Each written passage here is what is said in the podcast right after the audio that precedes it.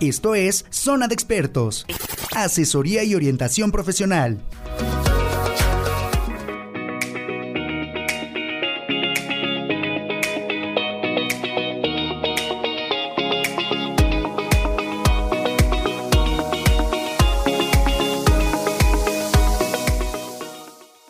Buenos días.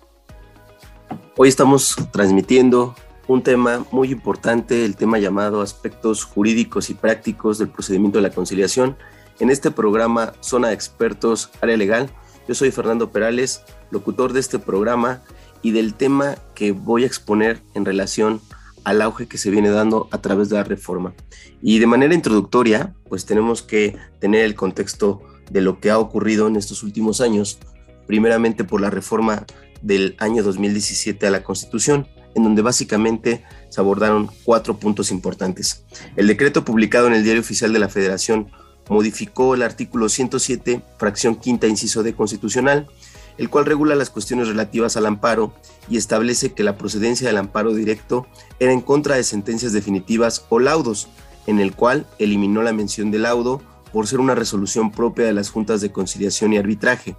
Y uno de los aspectos de dicho decreto es que desaparecen las juntas de conciliación y arbitraje, siendo eh, en, su momento reemplazadas ahora por nuevos órganos de creación que son los tribunales laborales y los centros de conciliación laboral. El punto número dos de, este, de esta reforma fue que en este decreto publicado en el Diario Oficial de la Federación modifica el artículo 123, apartado A, fracción 18 constitucional. En esta parte se determina cuándo las huelgas son lícitas, se habla también del equilibrio de los factores de producción entre trabajadores y patrones y se establece que si las huelgas van a afectar la prestación de los servicios públicos, se deberán de notificar a los tribunales cuando menos con 10 días de anticipación. Estos son días hábiles y se establece que las huelgas serán señaladas como ilícitas siempre y cuando haya violencia generalizada para los trabajadores en contra de personas o propiedades y esto será una causa de ilicitud de la huelga.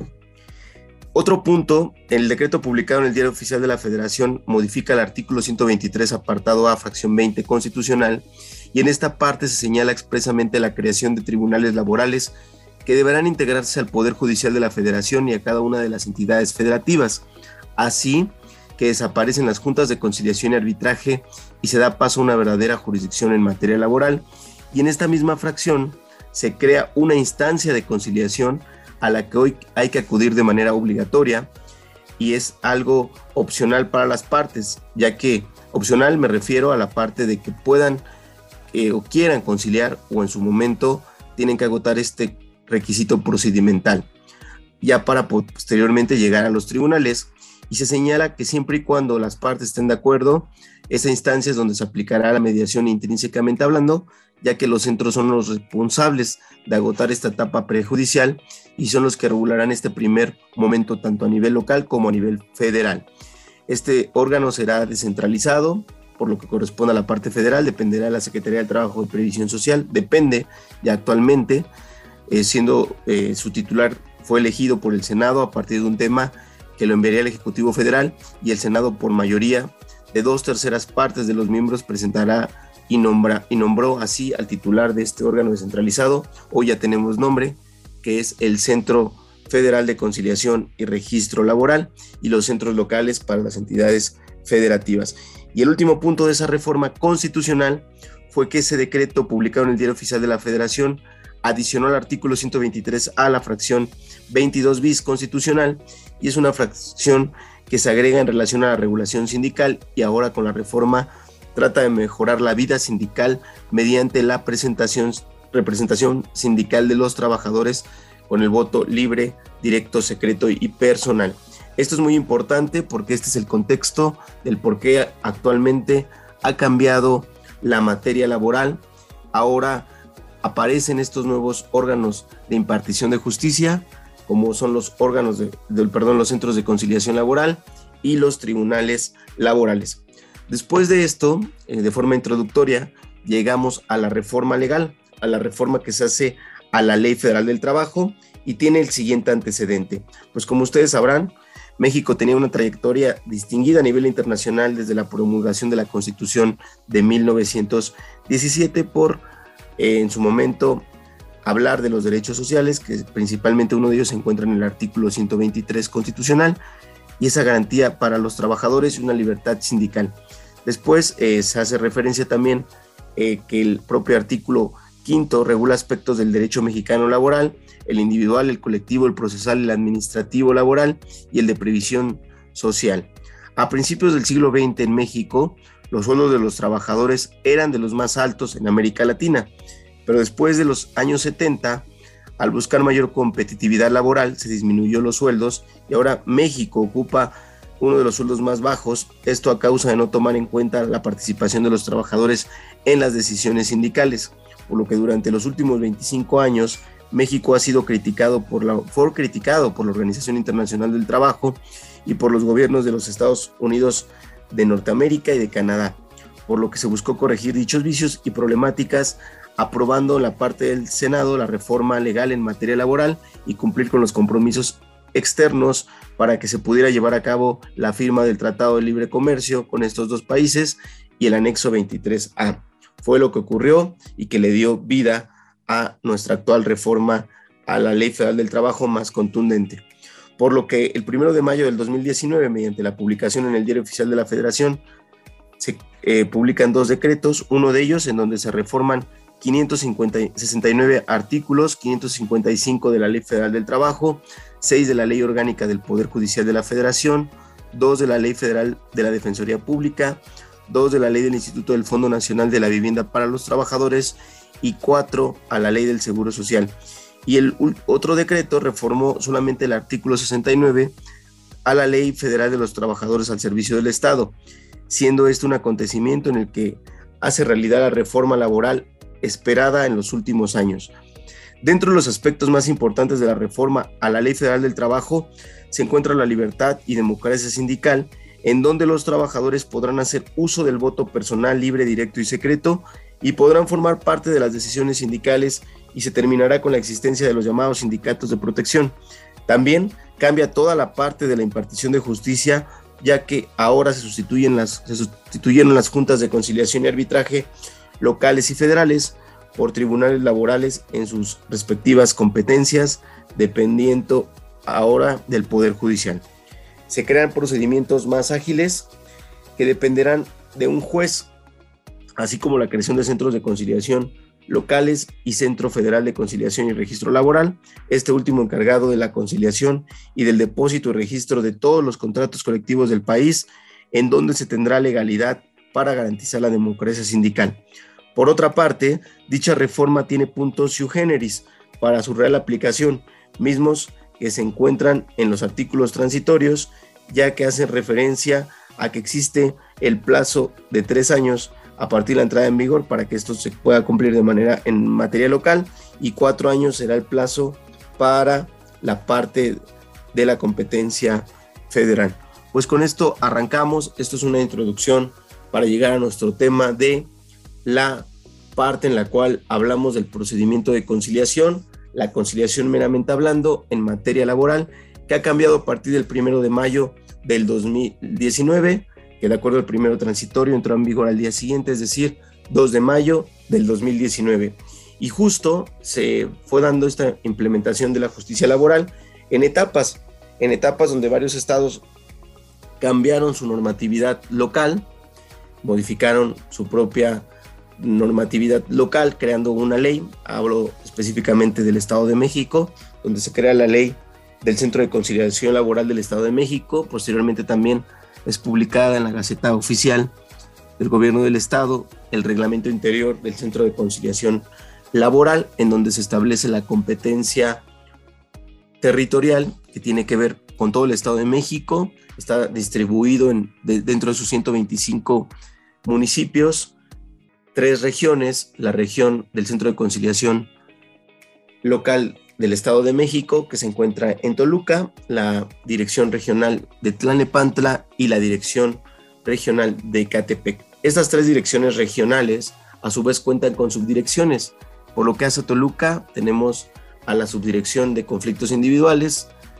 y a la subdirección de conflictos colectivos. Lo mismo pasa con Tlanepantla, también cuenta con una subdirección de conflictos individuales y otra de conflictos colectivos y llegamos a la subdirección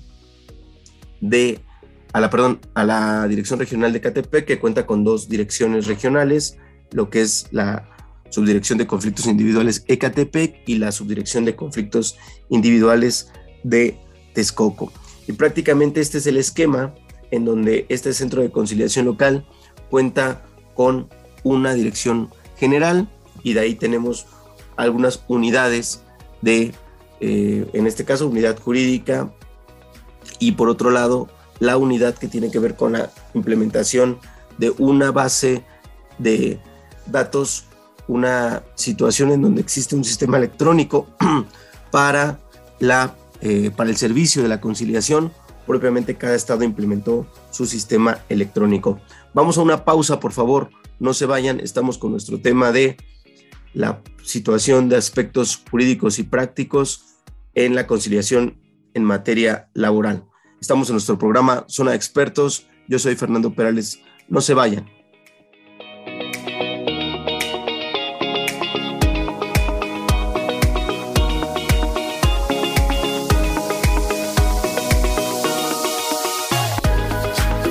Esto es Zona de Expertos. Asesoría y orientación profesional. Esto es Zona de Expertos. Asesoría y orientación profesional.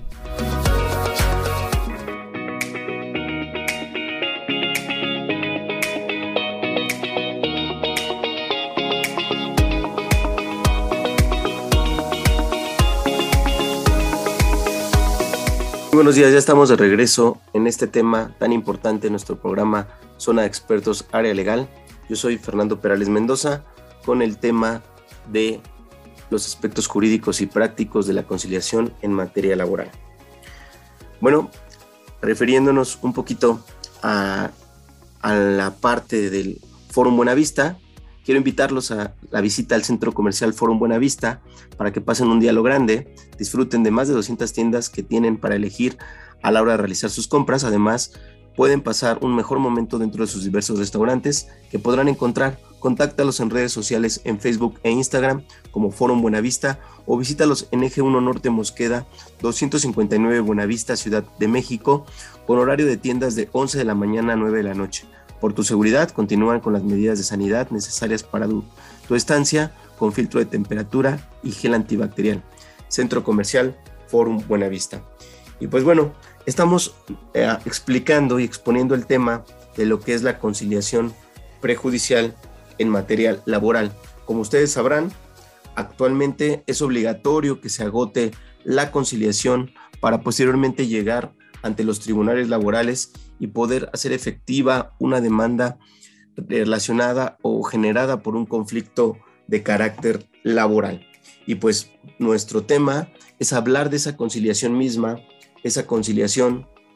que en su momento tiene como base el artículo 17 constitucional de los medios alternativos de solución de controversias, este derecho que tienen las personas, derecho humano, acceso a la justicia, y que en su momento ahora la materia laboral tratará de evitar que los conflictos lleguen a la instancia jurisdiccional en donde ya sean los tribunales los encargados de dirimir esta, esta controversia. Como ustedes sabrán, pues esas funciones les correspondían a las juntas locales y federales de conciliación y arbitraje porque desempeñaban estas dos funciones. Una función de carácter administrativo dentro de la conciliación y en caso de que no se diera, pues pasaban a una situación de carácter judicial o jurisdiccional. Ahora aparecen estos órganos de impartición de justicia, que son tanto los centros de conciliación como los tribunales laborales y ambos de competencia local y federal. Y entonces con la reforma del primero de mayo del 2019 se adiciona este título 13 bis que habla de la conciliación prejudicial y en donde vamos a abordarlo, hablar específicamente en la parte de la conciliación prejudicial, qué es, qué se necesita para agotar la conciliación, cuáles son los casos de excepción, para llevar a cabo la propia conciliación y aspectos prácticos en relación a que esto se encuentra operando a partir del 17 de noviembre del 2020 hasta la fecha actual y viendo cómo se fueron dando la propia implementación, cómo se fueron dando estos sistemas, estos procedimientos, principalmente en lo que abarca al Estado de México. Y bueno, este procedimiento de conciliación prejudicial ante el Centro de Conciliación Laboral en el Estado de México, de acuerdo con la Ley Federal del Trabajo, el procedimiento de conciliación prejudicial se encuentra regulado en el título 13 bis, capítulo 1 de la Ley Federal del Trabajo, el cual se desglosa a través de la interpretación de los siguientes artículos, comenzando por el artículo 684A, que de manera sintética establece las disposiciones de ese título denominado conciliación prejudicial, haciendo referencia que es una instancia previa a la tramitación de los conflictos que deberán de ventilarse ante los tribunales laborales, salvo los casos en que la propia Ley Federal del Trabajo tenga una tramitación especial. Y bueno, ¿qué va a pasar aquí? Pues que vamos a hacerlo en forma de pregunta, haciendo referencia a que cuáles serían esos casos que la Ley Federal del Trabajo regula a una tramitación especial, pues que no se pueden llevar en la conciliación, poco como ejemplos dos. El primero en los casos de la rescisión prevista en el artículo 47. que ¿De qué rescisión hablamos? Rescisión como concepto es dar por terminada una,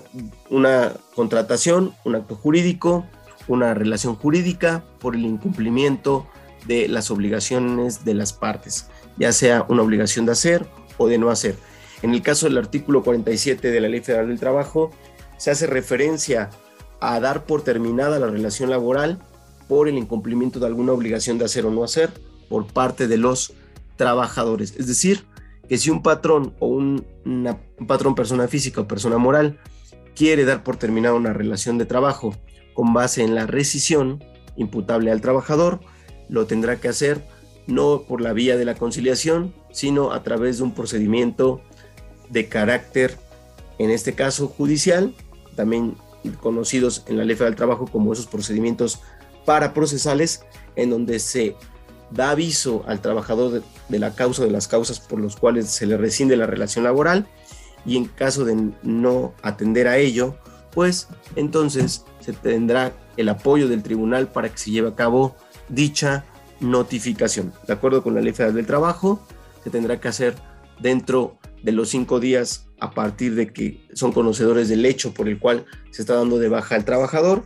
para que posteriormente se lleve a cabo ese procedimiento también conocido como aviso de rescisión, en donde si se comprueba, pues el trabajador no tendría derecho a recibir ningún tipo de indemnización, solamente recibirá lo que corresponde al pago de prestaciones de ley y obviamente eh, también en términos del artículo 162, por ser una causa justificada de separación, al pago de su prima de antigüedad, por lo que haga al tiempo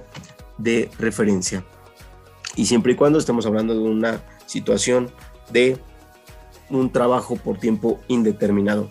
El segundo ejemplo, en los casos en los cuales no se puede agotar la conciliación, son en los casos en los cuales el patrón se encuentra eximido de reinstalar y en su momento estará obligado a pagar una indemnización, no nada más la indemnización conocida por todos, que es la indemnización constitucional, que eh, hace referencia al pago de tres meses de salario, sino que también estaría obligado a pagar una indemnización que la jurisprudencia la ha denominado indemnización legal, que nace del artículo 50 de la Ley Federal del Trabajo y que no es otra cosa que para el caso de los trabajadores por tiempo indeterminado al pago de 20 días por año. ¿Esto qué quiere decir? Todo dependerá de la tramitación y del procedimiento que se quiera dar. Si están en un conflicto en el cual pues se busca que el trabajador pida la reinstalación y el patrón no quisiera llevar a cabo ese procedimiento, es decir, él con base en el artículo 49 no está obligado a reinstalar porque se trata de una persona de confianza, menos de un año, una empleada del hogar o empleado del hogar, o la cercanía que existe es tan estrecha que ya no se puede dar de manera normal, entonces en estos casos, pues será la situación en la cual se encuadre este supuesto, también llamado como negativa de la reinstalación, y a cambio de no reinstalarlo, simplemente se pagarán estas indemnizaciones y no se hará por el procedimiento en el cual se ingresa una demanda, sino a través de un procedimiento igual especial en donde se estén poniendo a disposición ambas indemnizaciones y por supuesto lo que corresponda al pago de sus prestaciones de ley, es decir, al pago de su finiquito. Y pues bueno, hablando de este tema, del tema de la conciliación laboral, pues vamos, estamos hablando del procedimiento prejudicial en forma de pregunta, cuáles serían eh, algunos, alguna parte en la cual se tiene que agotar, es obligatorio, pero avanzando a este procedimiento son prácticamente cinco artículos que regulan el procedimiento prejudicial, artículos 684, inciso A, B, C, D y E. El artículo 684b, en, síntesis, ese artículo establece que los trabajadores y los patrones, antes de acudir a los tribunales laborales, deben de forma obligatoria agotar la etapa previa de conciliación, con excepción de los señalados en el artículo 685 ter de la Ley Federal del Trabajo. Entonces, regla general, se tiene que agotar la conciliación, pero hay supuestos de excepción contemplados en este artículo 685 ter de la Ley Federal del Trabajo. Vamos a hablar de ellos y explicarlos de manera genérica. ¿Cuáles son estos casos de excepción contemplados en la Ley Federal del Trabajo que no tienen la obligación de agotar la conciliación prejudicial? Número uno, la discriminación. Cuando hablamos de discriminación, pues sabemos que esto se puede dar por diferentes factores. Una discriminación por una situación de género, una situación en la cual también se habla de una preferencia sexual, una situación en donde se abarca la parte de alguna discriminación por un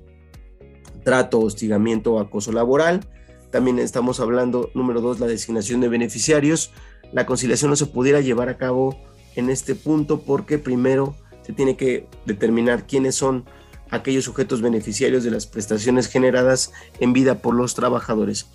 Prestaciones de seguridad social, el reclamo que se tenga para este tipo de prestaciones, pues también será en su momento una situación de carácter de excepción para el caso de pensiones, para el caso de seguros que se tengan que reclamar, pues se tiene que probar y en su momento interviene el Instituto Mexicano del Seguro Social para demostrar si efectivamente se cumplen con los requisitos señalados en la ley del Seguro Social.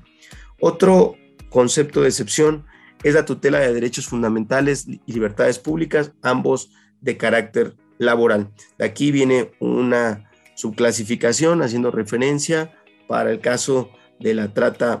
de menores, el caso en el cual se esté dando el despido a un caso de una mujer en estado de gestación,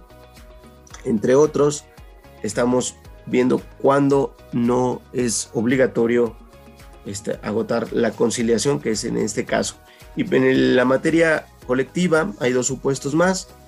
la disputa de la titularidad de los contratos colectivos y contratos ley y la impugnación de los estatutos y su, y su modificación. Estos cinco supuestos son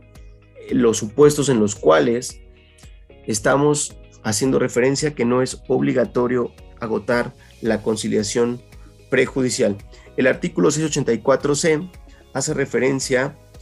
eh, que todos los datos y requisitos que debe de contener la solicitud son los siguientes. Prácticamente hablamos de cuatro requisitos. Número uno, para que la solicitud esté acorde con la ley federal del trabajo, debe de contener el nombre, el CURP, la identificación oficial del solicitante y el domicilio dentro del lugar de residencia del centro de conciliación al que acuda. Número 2. Nombre de la persona, sindicato o empresa a quien se citará para la conciliación prejudicial. Número 3. Domicilio para notificar a la persona, sindicato o empresa a quien se citará. Si el solicitante es el trabajador, ignora el nombre de su patrón o empresa de la cual solicita la conciliación, bastará con señalar el domicilio donde se prestó el servicio y en la práctica, pues aquí se va a citar a quien resulte responsable o propietario de la fuente de trabajo ubicada en el domicilio que el mismo solicitante señale. Y por último, el objeto de la cita, es decir, por qué se está citando al patrón o al revés, ahora con el nuevo procedimiento también el patrón puede citar al trabajador y en su momento se busque un arreglo que se va a ver reflejado en un convenio. En forma de pregunta para este artículo, ¿qué pasa con el término eh, que el trabajador tiene para demandar un despido mientras se encuentra bajo un procedimiento de conciliación? Pues bueno, esto fue un cambio a la Ley Federal del Trabajo, en donde se va a interrumpir estos términos y estos plazos en el momento en el que se ingrese la solicitud de la conciliación. ¿Qué va a pasar en referente a un despido injustificado? Pues de acuerdo con el artículo 518, al término se suspenderá, ese término se suspenderá a partir de la fecha de la presentación de la solicitud de la conciliación, el cual se va a reanudar al día siguiente que se expida la constancia de no conciliación o al día siguiente que se determine un acuerdo de archivo del expediente por falta de interés. Estamos hablando de dos supuestos que en los cuales se reanuda la prescripción. De entrada, como concepto, prescripción en materia laboral es la pérdida de un derecho por el simple transcurso del tiempo. Y en el caso en el cual se habla de un despido, pues se interrumpe estos dos meses que señala el artículo 518 de la Ley Federal del Trabajo en el momento en el que se ingresa la solicitud de conciliación ante el centro de conciliación, ya sea local o federal. Y se reanuda este término al día siguiente en el que se expida la constancia de no conciliación o al día siguiente en el que haya un acuerdo en el cual se haya archivado la solicitud por la incomparecencia de la parte solicitante, también como lo marca la ley, por la falta de interés de este propio solicitante. Entonces, esto es lo que hace referencia a este artículo que, que estamos hablando prácticamente de el artículo 684D, en donde se tiene solamente un término máximo que no deberá de rebasar los centros de conciliación, que son 45 días naturales. Aquí quiero hacer un pequeño paréntesis para hacer referencia que hay que hacer una interpretación en la propia Ley Federal del Trabajo, en su artículo tercero ter fracción quinta, que hace referencia a días y que menciona que cuando no se mencione de manera expresa que son naturales, entenderán como días hábiles. Entonces, todos los días que se estén manejando dentro del procedimiento de la conciliación serán hábiles, a excepción de estos 45 días que está hablando el artículo 684D, que habla de la duración del tiempo de la conciliación y que en su momento pues van a quedar interrumpidos estos 45 días naturales para el caso del conteo en la prescripción, dependiendo de la acción. Si estamos hablando de un despido injustificado, son dos meses en términos del artículo 518. Si estamos hablando del pago de prestaciones en términos del artículo 516, estamos hablando de un año y que se está interrumpiendo en, en, relación al procedimiento de conciliación por lo que hace estos 45 días. Si estamos hablando de una rescisión ahora donde se le imputa al patrón mismo, ahora donde el trabajador sea el quien se separa en términos del artículo 51 y 52 de la Ley Federal del Trabajo por una omisión o acción eh, del propio patrón, entonces se tiene un mes que se va a interrumpir cuando se ingrese la solicitud de la conciliación. Y por último, lo que señala el artículo 519, que nos habla del reconocimiento de una situación de carácter de ejecución de sentencia, bueno, esto ya para los efectos del aspecto jurisdiccional, para efectos de prescripción, pues ahí se hablan de dos años que se tienen también para reclamar el pago de prestaciones generadas por los trabajadores que han fallecido, se les pueda determinar como legítimos beneficiarios, pero ya vimos que esta parte, en, por lo que hace a la prescripción señalada en el artículo 519, aplicará para el caso de la parte jurisdiccional y estará excepcionado o exceptuado por lo que corresponde a la conciliación prejudicial. De ahí llegamos al artículo 684E, uno de los más importantes, porque en este artículo se desglosa prácticamente todo el procedimiento de conciliación prejudicial, en donde pues vamos a hacer el análisis del procedimiento paso a paso. Aquí se desglosa prácticamente 14 fracciones en donde se explica cómo se lleva a cabo la conciliación, qué ocurre al inicio, qué aspectos jurídicos y prácticos vamos a determinar. Y pues bueno, otra vez de manera sintética o, de, en forma de síntesis, el artículo 684 de fracción primera hace referencia o esta, esta fracción establece que el procedimiento de conciliación comenzará con la presentación de la solicitud de la conciliación, la cual deberá de reunir los requisitos señalados en el artículo 684C, que ya vimos que son cuatro, de la Ley Federal del Trabajo, tomando en consideración que cuando la solicitud sea presentada por el trabajador, deberá ir firmada por el solicitante y tratándose de empresas o sindicatos debe ir firmada por un representante legal. Ahora, en forma de pregunta, ¿con qué fundamento legal el Centro de Conciliación podrá tener por acreditar la personalidad de las empresas y de los sindicatos? Pues como se venía haciendo para las juntas de conciliación y arbitraje, lo hacen en términos del artículo 692 de la Ley Federal del Trabajo. ¿Y cómo es que lo acuerda el centro? Pues también con fundamento en el artículo 17 de la propia Ley Federal del Trabajo establece que cuando no exista regulación expresa, se tomará lo que establezca la propia Ley Federal del Trabajo, en este caso, por lo que corresponde al artículo 692. Y pues bueno, recordamos que para acreditar personalidad en términos de una autoridad en materia laboral, pues por lo que hace para persona física bastará con una carta poder simple con la firma de dos testigos, tanto de la persona que otorga el poder como quien lo acepta, y en su momento para personas morales, pues con el instrumento notarial que haga referencia a tener estas facultades para ello. Quiero aprovechar para mencionar que para la parte en la cual se acredita personalidad ante el centro, pues bastará que tenga una facultad de carácter administrativo, no es necesario que se tenga que ser licenciado en derecho, pero en su momento sí lo que se busca es que prácticamente sea una persona que tenga facultades de representación para una persona en el aspecto una persona moral. Se busca también que esta persona tenga estas aptitudes para poder llegar a convenir por lo que hace a la parte citada y que en su momento pues se pueda llegar a una conciliación. Entonces, eso es lo que tiene que ver con el primer artículo, por la primera fracción del artículo 684E, por lo que hace a la parte en la cual arranca o inicia el procedimiento de conciliación. Vamos ahora a la fracción 2 de este mismo artículo 684 de fracción 2. Esta fracción hace referencia que hay formas en las que el centro de conciliación puede recibir las solicitudes. Hay diversas formas, entre ellas son tres.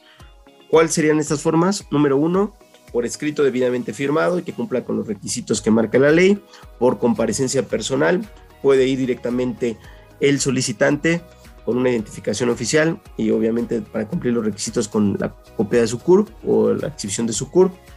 y por vía electrónica, esto es un cambio que se da en materia laboral. Ahora ya la solicitud no es necesario presentarse de manera personal ni tampoco que interpósita persona lleve un documento firmado por el solicitante, sino ahora se puede hacer vía electrónica. Esto es muy interesante. Por vía electrónica, mediante un sistema informático que ha implementado el gobierno del Estado de México, por lo que hace al Centro de Conciliación Laboral, y que se cuenta ya con un sistema informativo denominado SIDECO. ¿Cuáles son los pasos para que los usuarios puedan realizarle e ingresar la solicitud en ese sistema informático denominado SIDECO? Son ocho pasos. Número uno, deberán de ingresar a la página https dos puntos doble diagonal.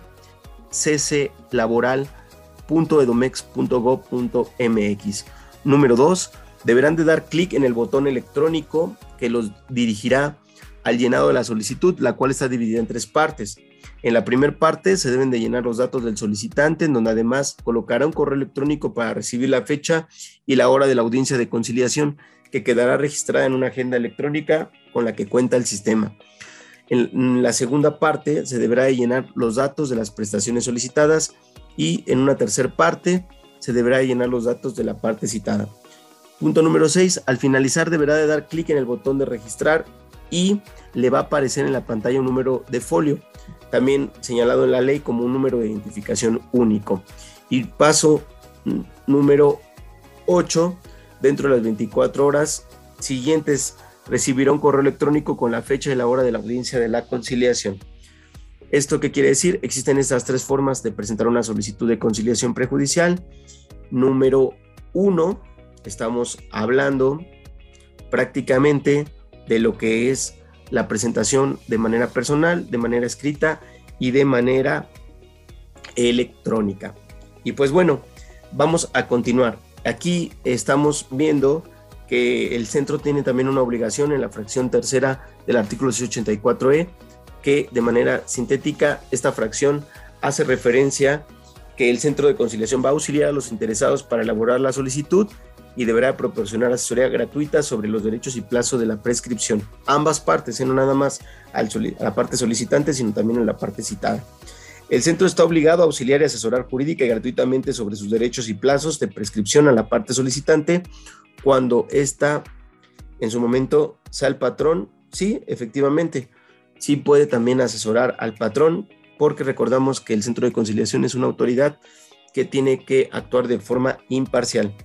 De acuerdo con el artículo en referencia, el centro de conciliación debe proporcionar asesoría jurídica gratuita sobre los derechos y los plazos de prescripción a, la parte solicitante, ya que de acuerdo con el número de, del, perdón, con el nuevo sistema de justicia laboral, también se puede llevar a cabo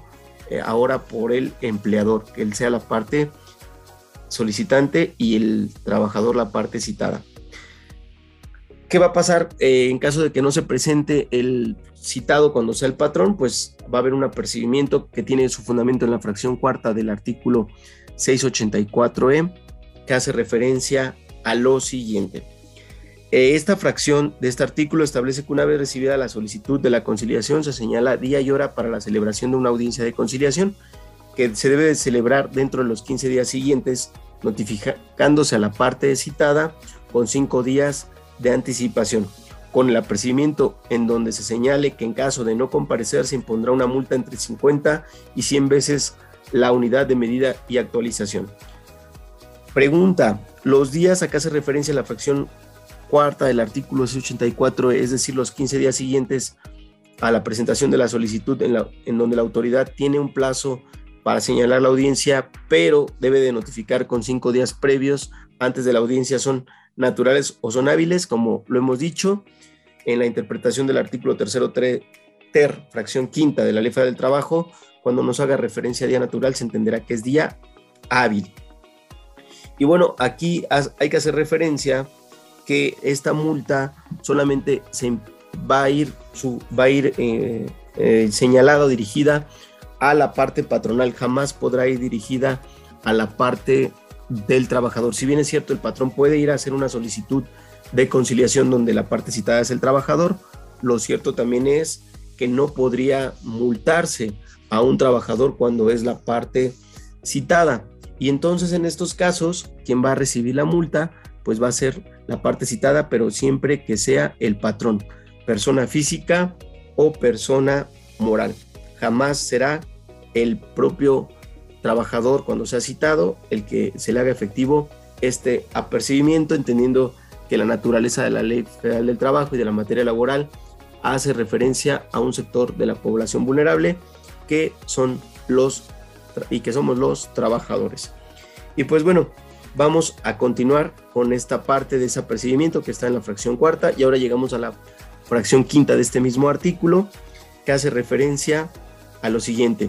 La fracción de este artículo quinto del 684E establece que al momento de recibir la solicitud de la conciliación se asigna por parte del centro de conciliación un buzón electrónico al interesado y en caso de no ser competente de forma material contará con 24 horas para determinar la competencia local y material. De este tema vamos a hablar regresando del corte. Estamos en nuestro programa Zona de Expertos, Área Legal, con el tema Aspectos Jurídicos y Prácticos de la Conciliación en materia laboral. Por favor, yo soy Fernando Perales, no se bañan. Esto es Zona de Expertos, asesoría y orientación profesional. Esto es Zona de Expertos, asesoría y orientación profesional.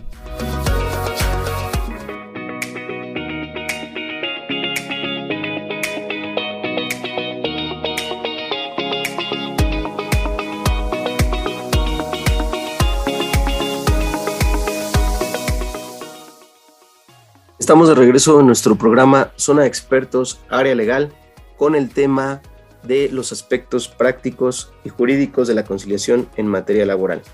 Antes de irnos al corte, empezamos a abordar el tema en el cual el Centro de Conciliación Laboral cuenta con 24 horas para determinar la competencia en el ámbito federal,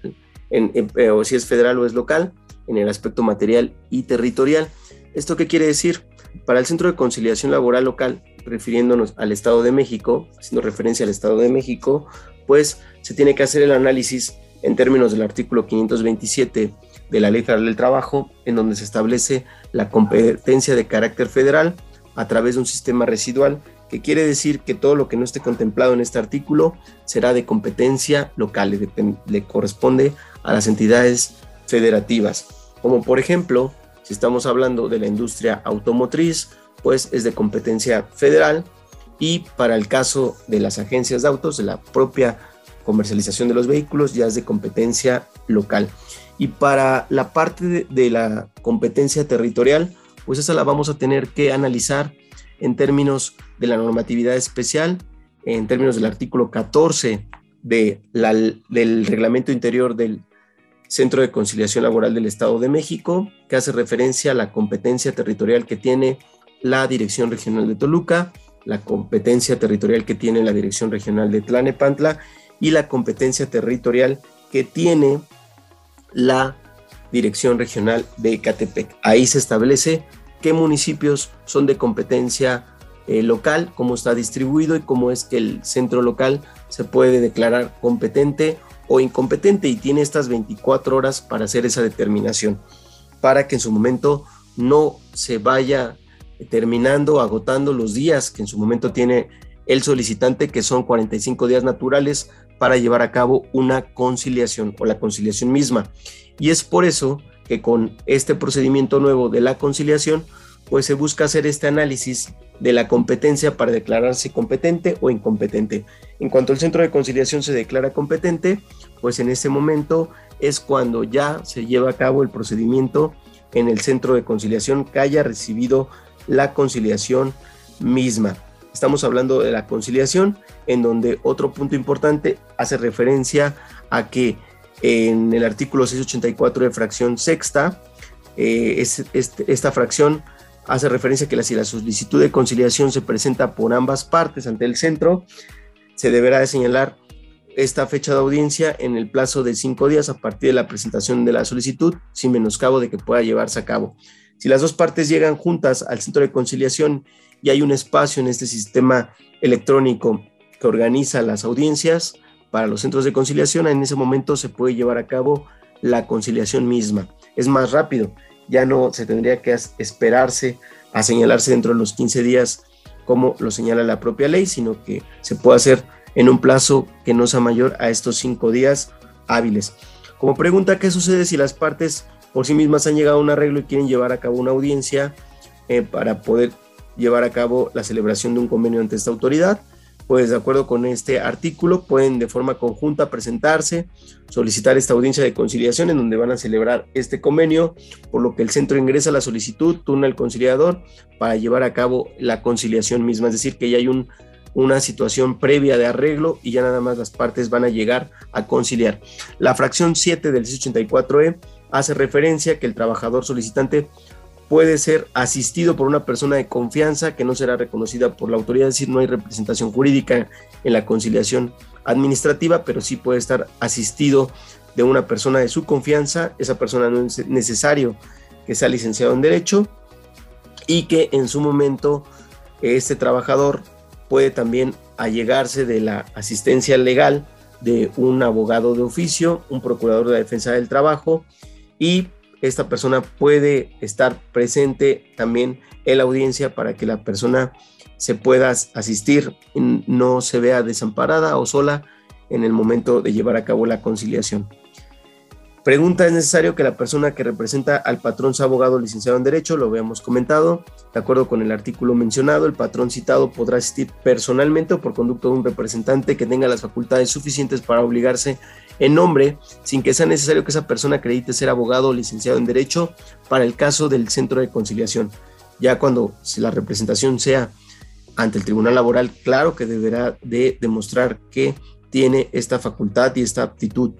principalmente que sea un licenciado en Derecho o un abogado para que la representación jurídica se tenga acorde ante los tribunales laborales. La siguiente fracción, que es la octava, hace referencia que las partes que han comparecido ante la autoridad conciliadora se tienen que identificarse, el conciliador va a identificar, va a tener que acreditar la personalidad de la parte citada y la va a plasmar en su propio acuerdo. Va a llevar a cabo la conciliación, en donde si se llega a un arreglo se pondrá fin y el centro de conciliación, en caso de no llegar a un arreglo, estará obligado a expedir una constancia de no conciliación en términos de esta fracción. Si ya está debidamente citada la parte eh, patronal, no se llega a un acuerdo con la parte trabajadora, pues entonces en términos de esta fracción 8 se expedirá la constancia de no conciliación por la falta de acuerdo entre las partes. La fracción 9 hace referencia que si alguna de las partes o ambas no comparecen a la audiencia de conciliación por una causa justificada, se podrá señalar una nueva hora y fecha para llevar a cabo la audiencia. Como pregunta, ¿cuáles son algunas de las causas por las cuales la autoridad tendrá por justificada la incomparecencia de alguna de las partes? Bueno, en términos del artículo 17 de la Ley Federal del Trabajo, eh, se señala que a falta de disposición expresa se considera este, prácticamente lo que regula la propia Ley Federal del Trabajo, los principios generales del derecho, la justicia social, por lo que si las partes pueden justificar la incomparecencia debido a alguna de la causa que no sea imputable a, las mismas partes, como es el caso de alguna enfermedad, eh, caso fortuito, fuerza mayor, pues entonces se va a señalar fecha y hora para la celebración de otra audiencia dentro de los cinco días siguientes. Esto hace referencia a fracción 9. Fracción 10, esta nos dice eh, que si no comparece la parte citada, a pesar de encontrarse debidamente notificada, ya está en aptitud del centro de conciliación de expedir la constancia de no conciliación porque no se presentó la parte citada, es decir, por esta falta de interés. ¿Cuál es, el ¿Cuál es la fundamentación y la motivación en la cual el centro de conciliación expide la constancia? Pues lo hemos dicho, no comparece la parte citada ni persona alguna que la represente, a pesar de encontrarse debidamente notificada. Siguiente fracción, la 11 eh, de este artículo, en donde se podrá expedir la constancia de no conciliación por la imposibilidad de notificar a la parte citada por parte del notificador adscrito al centro. Pregunta, ¿cuál es la fundamentación y la motivación? Pues el fundamento, la fracción 11 de este artículo y la motivación, porque no fue posible notificar a la parte citada en el domicilio que proporciona el solicitante, en donde se desprendan los motivos por los cuales no se pudo llevar a cabo. La siguiente fracción, la 12, eh, hace referencia que cuando la solicitud se manifieste la existencia de un acoso sexual o discriminación, la autoridad conciliadora tomará las medidas necesarias para no revictimizar al solicitante buscando que no se encuentren en el mismo espacio, es decir, que se llevará a cabo la conciliación en una zona especial, en una sala especial para personas catalogadas como vulnerables. ¿Por qué puede llevarse a cabo la audiencia de conciliación en donde existe discriminación a pesar de ser una excepción contemplada en, el artículo 685 TER? porque se toma en consideración un derecho fundamental de la persona para poder llevar a cabo una conciliación con fundamento en el artículo primero constitucional, así como lo que tiene que ver con el principio de la flexibilidad contemplado en el artículo 684H de la Ley Federal del Trabajo. Artículo 684 de fracción 13, que hace referencia que el convenio que celebren las partes adquiere la condición de cosa juzgada y cualquiera de las partes puede promover su cumplimiento mediante el procedimiento de ejecución ante el Tribunal laboral. Como pregunta, ¿en qué consiste la cláusula de celeridad dentro de los convenios celebrados ante el Centro de Conciliación Laboral? Aquí esta famosa cláusula que se retoma del aspecto civil quiere decir que se establecen aquellos convenios que están sujetos a un pago, que se pagan en parcialidades, es decir, en aquellos convenios en los que se señalan diversas fechas de pago siendo una manifestación expresa por las partes que se menciona que en caso del incumplimiento parcial de cualquiera de los pagos por la parte patronal, el trabajador solicitante podrá exigir la totalidad del convenio y podrá promover su cumplimiento mediante el procedimiento de ejecución ante el Tribunal Laboral. Y finalizamos con la fracción cuarta de este mismo artículo 684E, que hace referencia a lo siguiente. Esta fracción establece que al celebrar un convenio, la autoridad conciliadora entregará copia certificada del mismo a las partes, así como las actas de cumplimiento del mismo. Por otra parte, en este mismo fundamento se establece la posibilidad para que el solicitante pueda llevar el citatorio a la parte citada y la autoridad señalará una audiencia en los cinco días siguientes. Y en caso de que no comparezca la parte citada, se señalará nueva fecha de audiencia dentro de los 15 días, ordenándose nuevamente la notificación personal por parte de la autoridad conciliadora. ¿Cuál es eh, la pregunta para esta fracción? ¿Por qué no se puede aplicar el apercibimiento señalado en la fracción cuarta cuando no comparece la citada cuando lo lleva el solicitante? Pues porque aquí recordemos que no se está haciendo efectivo el apercibimiento en términos de la fracción cuarta, en donde si no comparece la parte citada, entonces ya se aplica la sanción que es esta multa que va entre 50 y 100 UMAS, porque aquí se está buscando este principio de flexibilidad en donde el mismo solicitante al inicio del procedimiento lleva el citatorio porque él conoce el domicilio donde prestaba sus servicios. Si no se presenta el citado, pues entonces ahora sí se ordenará notificación de forma personal, ahora por parte de el, el notificador adscrito al propio centro de conciliación laboral, esto a efecto de que se pueda presentar a la audiencia de conciliación y en caso de no llegar a un arreglo, pues entonces se ordene la notificación con el notificador que tiene fe pública y que en caso de no comparecer y estar debidamente notificado, ya aplique la sanción para la parte citada. Estos son los cinco artículos que regulan el procedimiento prejudicial en materia laboral, en donde desglosamos cada uno de ellos con ejemplos, con preguntas y además por lo que hace al artículo 684E, donde se contemplan 14 fracciones y en estas fracciones básicamente está señalado el procedimiento prejudicial, pues es como se está llevando a cabo. Recordando, importante la competencia que se tiene que analizar por parte de los centros, si es federal, si es local o si en su momento le corresponde a otra autoridad distinta dirimir la controversia. ¿Esto qué quiere decir? Que la reforma únicamente contempla apartado A, no apartado B. Como ustedes sabrán, el artículo 123 constitucional hace referencia a dos incisos. El inciso A para lo que tiene que ver con trabajadores que no estén sujetos al servicio del Estado y el apartado B para trabajadores al servicio del Estado, en donde no hubo un cambio, no hay un procedimiento de conciliación que se tenga que agotar, Solamente el cambio que se dio en el apartado B tiene que ver en el aspecto sindical, como ya lo mencionamos al principio del programa. Y en el apartado B, pues ya existe este cambio, ya existen los centros de conciliación y en su momento los tribunales laborales. Pero los transitorios de esta reforma nos dicen que para aquellos estados de la República en donde todavía no está en operación el centro de conciliación y los tribunales laborales, pues seguirán siendo las juntas de conciliación y arbitraje las que puedan dirimir estas controversias o conflictos en materia laboral. Y por supuesto también la Procuraduría de la Defensa del Trabajo podrá seguir solicitando el avenimiento de las partes, es decir, que son ellos quienes tendrán que citar a las partes para tratar de llegar a un arreglo y en su caso, con esta obligación coligada que tienen con la Junta de Conciliación, hacer efectivos los medios de apremio, las medidas de apremio, en donde vienen ya estas sanciones. Pero para el caso del Estado de México, en donde ya existe centro de conciliación laboral y tribunales laborales, pues la obligación constitucional y legal la tienen los propios centros de conciliación de emitir estos citatorios, de buscar la conciliación propia antes de llegar a los tribunales y en caso de que se llegue a este arreglo, pues se hace este convenio. Ese convenio, como lo mencionamos, tiene una condición de cosa juzgada. ¿Y qué pasaría para el caso de que no se cumpla? Pues el trabajador solicitante con esa copia certificada que se le ha emitido tiene la posibilidad de ir al tribunal a presentarse para que se lleve a cabo la ejecución del mismo.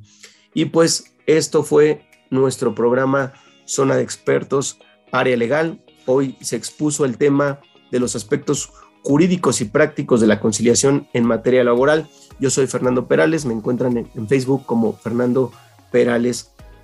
Mendoza. También estoy en Instagram como arroba laboralista0210 y en su momento nos veremos dentro de 15 días con nuevos programas que tienen que ver en el aspecto jurídico. Estamos en nuestro programa Zona Expertos, ya finalizando. Esto fue nuestro programa Zona Expertos Área Legal con el tema aspectos jurídicos y prácticos de la conciliación en materia laboral. Muchas gracias. Hasta la próxima. Esto fue Zona de Expertos Profesionales en Línea.